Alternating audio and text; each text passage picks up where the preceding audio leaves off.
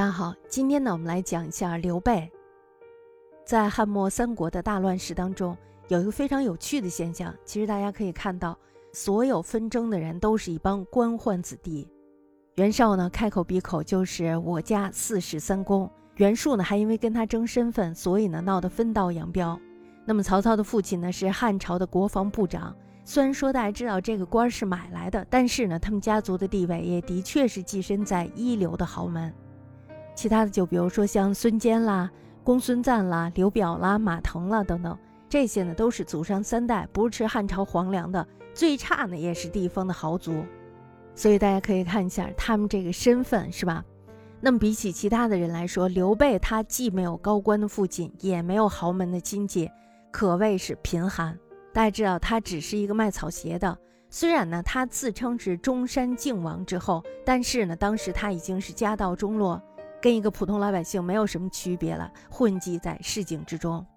那么他从小呢家里就非常的穷，念不起书，不得不靠练摊儿卖草鞋为生。还是他亲戚们凑钱让他完成了读书识字的基础教育。靠着低起点，刘备呢硬是从豪门遍地的汉末三国打破了森严的阶级壁垒，成为了坐拥万里江山的帝王。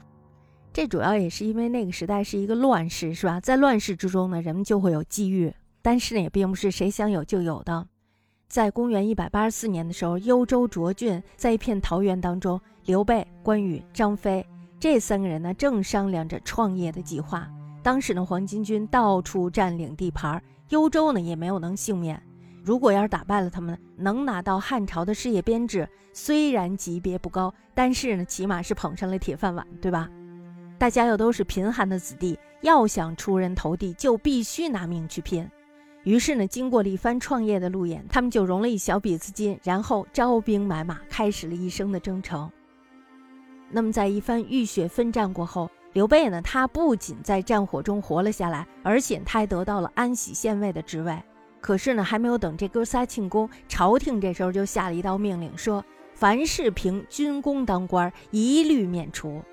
大家想想，这非常的愤怒，是吧？这等于是卸了磨杀驴呀，是吧？刘备呢，就默默地说了一句：“哎，天下不太平，到处都有盗贼，总有我们用武之地。”大家看他这个志向，他的志向并没有在于我要当那个皇帝，而是在于天下太平。刘备这一辈子呢，就跟他这个名字一样，实在是太背了。那么他带着关羽、张飞离开了涿郡之后呢，半路上就加入了一个剿匪的队伍，他们呢就被莫名其妙地拉到了徐州。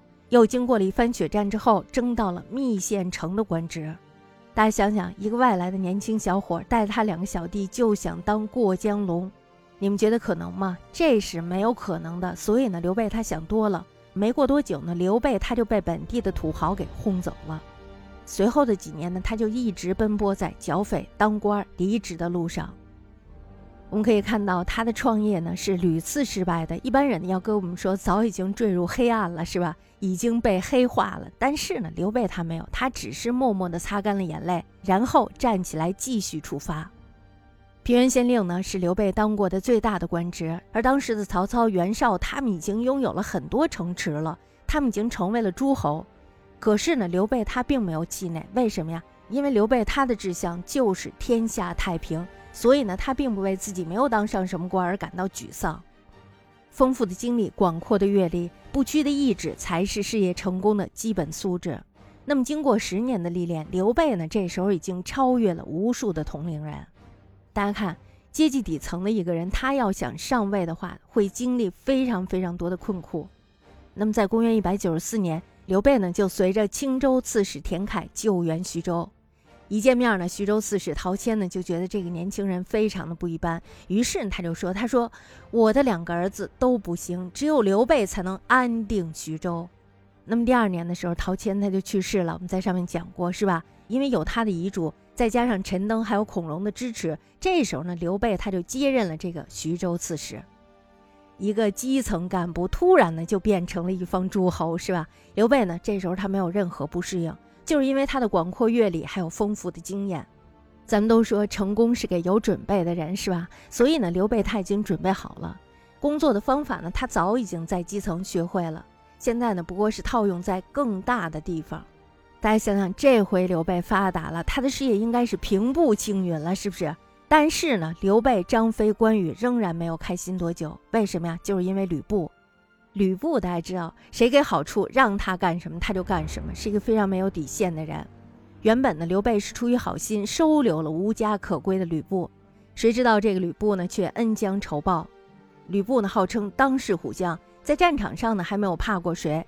可是这时候呢，根基不牢的刘备，只要在战场上失败一次，就没有什么翻盘的机会了。于是呢，好不容易拥有了的事业又成了镜花水月。我们来说一说这到底是怎么回事儿。在兴平二年，也就公元一百九十五年的时候，袁术呢这时候率兵来攻打徐州。他们与刘备呢相持于盱眙、淮阴，相持了一个多月，双方呢互有胜败。这时候袁术想了一个办法，因为他非常了解这个吕布，所以他给吕布写了一封信，许诺送上二十万斛大米，诱使吕布袭击下邳。大家想想，二十万斛大米，他就把刘备给出卖了。吕布呢，这时候水陆东下，军队抵达下邳西四十里的时候，刘备的中郎将许丹这时候就派司马张去迎接吕布，并且呢向吕布透露说，张飞正在和曹豹相争，下邳城内大乱，丹阳兵呢都在西白门城内等待吕布的到来。于是呢，吕布便大举进兵。早晨的时候，他就到达了下邳城下。刘备呢，这时候就被袁术给打败了，他逃往了海西，向吕布请求投降。吕布呢，这时候就让刘备去担任豫州刺史，派刘备驻守小沛。小沛呀，多么小一个地方，是不是？吕布自称为徐州牧，所以我们可以看到吕布的这个为人。那么这时候，我们也看到了刘备的失败。创业十五年，每当有所成就的时候，就会遭到更大的失败。如果要是其他人的话，可能早就该认命了，是吧？他肯定会想，算了吧，这就是我没有成功的运气，还折腾什么呀？可是呢，刘备却说：“人生嘛，醒着就要拼。”那么几年以后呢，刘备就更加的落魄了，落魄到只能跑到荆州刘表那里去混饭吃。大家知道，刘表并没有重用他，是吧？那么有一次，他跟刘表坐在一起聊天，这时候呢，旁边还有吕布的谋士许四。许四呢，这时候就跟他们吐槽当年的那点破事儿。他说：“陈登呀，是一个江湖人士，一点都不懂得尊重别人。”他竟然连口酒都没有给我喝，这也就算了，他居然自己睡豪华别墅，却把我安排在招待所里，哎，真是岂有此理呀！刘备呢，这时候一听就火了，说：“如今天下大乱，你身为谋士却不思救国，成天想着买房赚钱，谁看得起你啊？要是我的话，就自己睡百尺高楼上，把你扔到地上去。”大家看，刘备他也是一个很直性的人，是吧？以天下为己任，短短六个字儿，说起来容易，做起来非常的难，是吧？那么，只有胸怀大志的人，才能忍受眼前的失败，百折不挠，在困境中寻找光明。刘备为什么屡战屡败，却能够屡败屡战？因为他求的从来都不是自己的荣华富贵。我们从刚才他对那个谋士的评价上就能看出来，是不是？他并不求自己的荣华富贵，而是以天下太平、道义永存为宏伟抱负。这就是他为什么百折不挠，因为他是为天下人，而天下人还没有达到他想要的那个生活水准，所以他认为自己还没有完成自己的使命。他的一腔热血呢，不仅感染了无数的英豪，而且呢，更被一千年以后的辛弃疾化作笔下的八个字儿：“怕应修建刘郎才气。”当我们认清了生活的残酷真相以后，是否还能对这个世界抱有最大的善意？大家想想，刘备是不是做到了呀？刘备他做到了。他还在平原县当县令的时候，那时候呢他就埋头苦干，为大汉的基层建设添砖加瓦。那么在他的治理下呢，平原县不仅摆脱了贫困，而且呢，仓库里还堆满了粮食。而平原县的人文建设就更加是一绝了。刘备呢，当时是允许平民百姓随意的参观县令办公室的，而且他把他们带到了县衙的食堂里陪他们吃饭拉家常，这就是了解大家生活状态的一种方式。大家知道，有才能的人总会被人嫉妒，何况他只是一个区区的平原县令。所以当时有一个叫刘平的人，这个刘平呢是平原县抬杠成瘾的人。他就非常的瞧不上这个刘备，他认为刘备做这一套都是虚情假意、做模作样。于是他就撺掇了一个刺客混进县衙，想把刘备给杀了。刘备呢根本不知道来人是刺客，仍然是客客气气的招待他，陪他吃喝聊天儿。大家想想，在那个年代，或者我们想想，不管是哪一个年代吧，当刺客的肯定不是什么富贵人出身，是不是？所以呢，一个县令能够放低身段来对待这个老百姓，于是呢，就把这个刺客给感动的痛哭流涕。他一边流眼泪，就一边对刘备说：“我呀，是奉命来杀您的刺客，我错了，您杀了我吧。”刘备呢，这时候就非常的吃惊，盯着他看了半天，说：“哎，你看你也没有动手，是不是？这件事儿啊，错不在你，你走吧，没事儿的。”大家想想，这个人会怎么想？所以呢，当时江湖上可以听到许多关于这样的刘备的传说。大家想想，如果是你闯荡江湖多年，留下了无数的传说，这时候你是否还能对年轻人表现出足够的人格尊重呢？你都已经是大佬了，你是不是难免会有那种高高在上的感觉呢？肯定是会有的，是不是？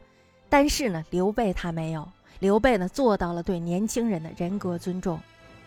那么在公元二百零八年的时候，在荆州混饭八年的刘备，听说呀有一个才人叫诸葛亮。大家知道，诸葛亮对刘备来说就是江山，是吧？刘备他并不知道，他只认为这个年轻人非常的有才华，我需要他，我想得到他。那年呢，诸葛亮只有二十八岁，而刘备他已经是四十八岁了。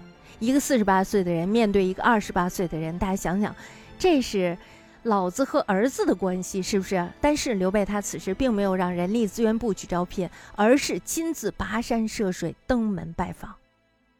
他带着关羽还有张飞去了两次，都吃了闭门羹。在《三国演义》里，我们看到过张飞他是抱怨连连。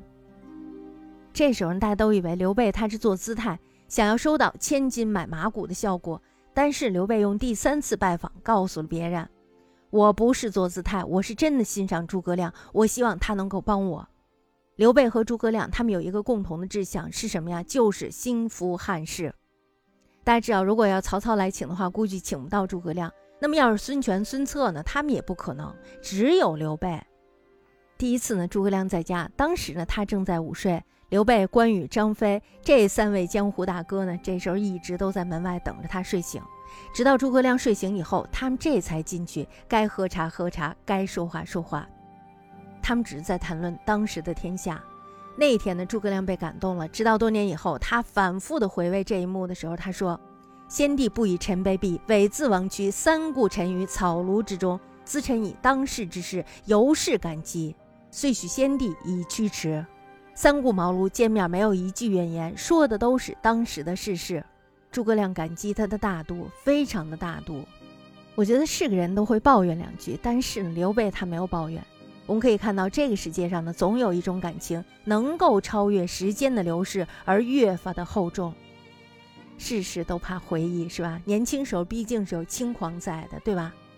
如果你半生奋斗却事业无成，生活安逸却离死亡的日子越来越近。你是否还有勇气再奋起搏呢？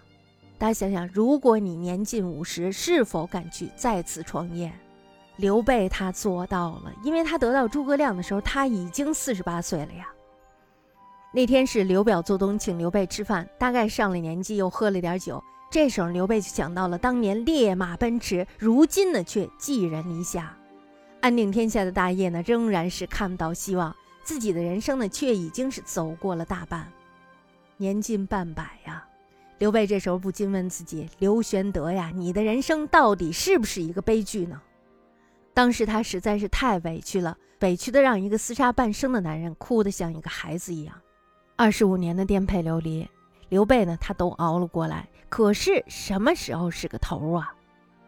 大家想想。能看到希望不？我们站在刘备的那个角度来看，这个世界对他敞开大门了吗？并没有，是不是？可是呢，在公元二百零八年的时候，刘备迎来了人生最大的机遇。什么机遇呢？就是曹操率领大军南下，他想要统一天下。如果呢让他成功了的话，江南英雄豪杰都要到许都去朝拜新主。大部分的人呢都觉得无所谓，只不过是换了一个老板而已。但是刘备、孙权、诸葛亮，还有就是周瑜，他们觉得自己的命运应该自己做主，为什么要被曹操所驱使呢？是不是？那么事情的结果我们都是知道的。曹操呢，在赤壁折戟沉沙，孙权呢保住了东南半壁江山，而刘备呢则在乱局中火中取栗，从此蛟龙入海，以荆州为跳板，拿下了号称天府之国的益州。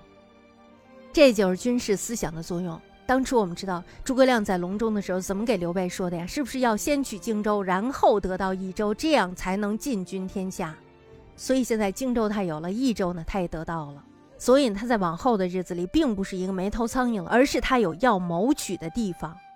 谋取了荆州以后，马上就是益州，也就是当刘备取得了益州之后，从此汉末乱世形成了三足鼎立的局面。